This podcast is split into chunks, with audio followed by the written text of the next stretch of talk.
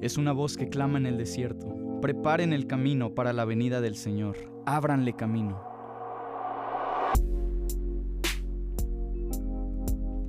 Los desiertos aparecen muchas ocasiones en la Biblia y generalmente los asociamos a tiempos de sequedad, de dificultad, de adversidad, tiempos malos.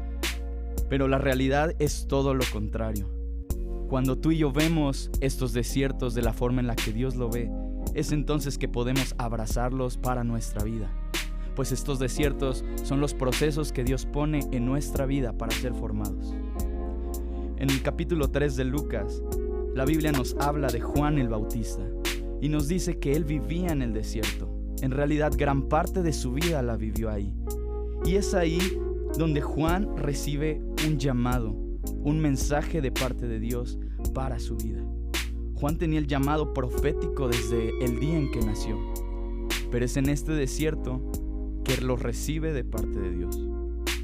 No leemos el mensaje específico que Dios le da a Juan, pero sí vemos la reacción al salir del desierto e ir por todos lados del río Jordán para predicar lo que el Señor le mandó hablar. Los desiertos son tiempos de Dios a nuestra vida para ser sensibles a su voz y recibir su mensaje. La profecía decía que Juan sería la voz para anunciar el arrepentimiento, pues Jesús venía pronto. Y las profecías tienen un doble cumplimiento. Y en este momento de la historia se estaba cumpliendo en la vida de Juan. Pero esta profecía también se está haciendo viva en nuestros tiempos y para nosotros. Tú y yo necesitamos ser una voz que clama en el desierto pues solo al clamar podremos tener la respuesta que hemos estado buscando. Pues está escrito, clama a mí y yo te responderé y te enseñaré cosas grandes y ocultas que aún no conoces.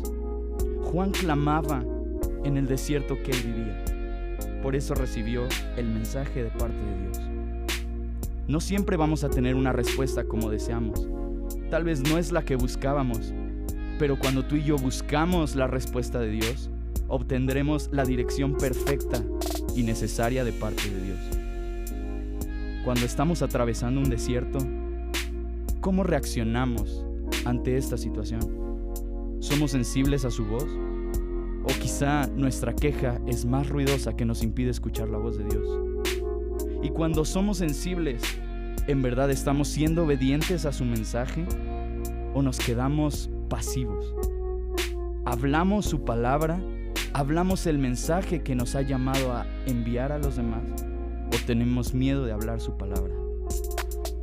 Este es un tiempo de clamar en los desiertos que estamos atravesando. Este es un tiempo de preparar el camino porque Jesús viene otra vez.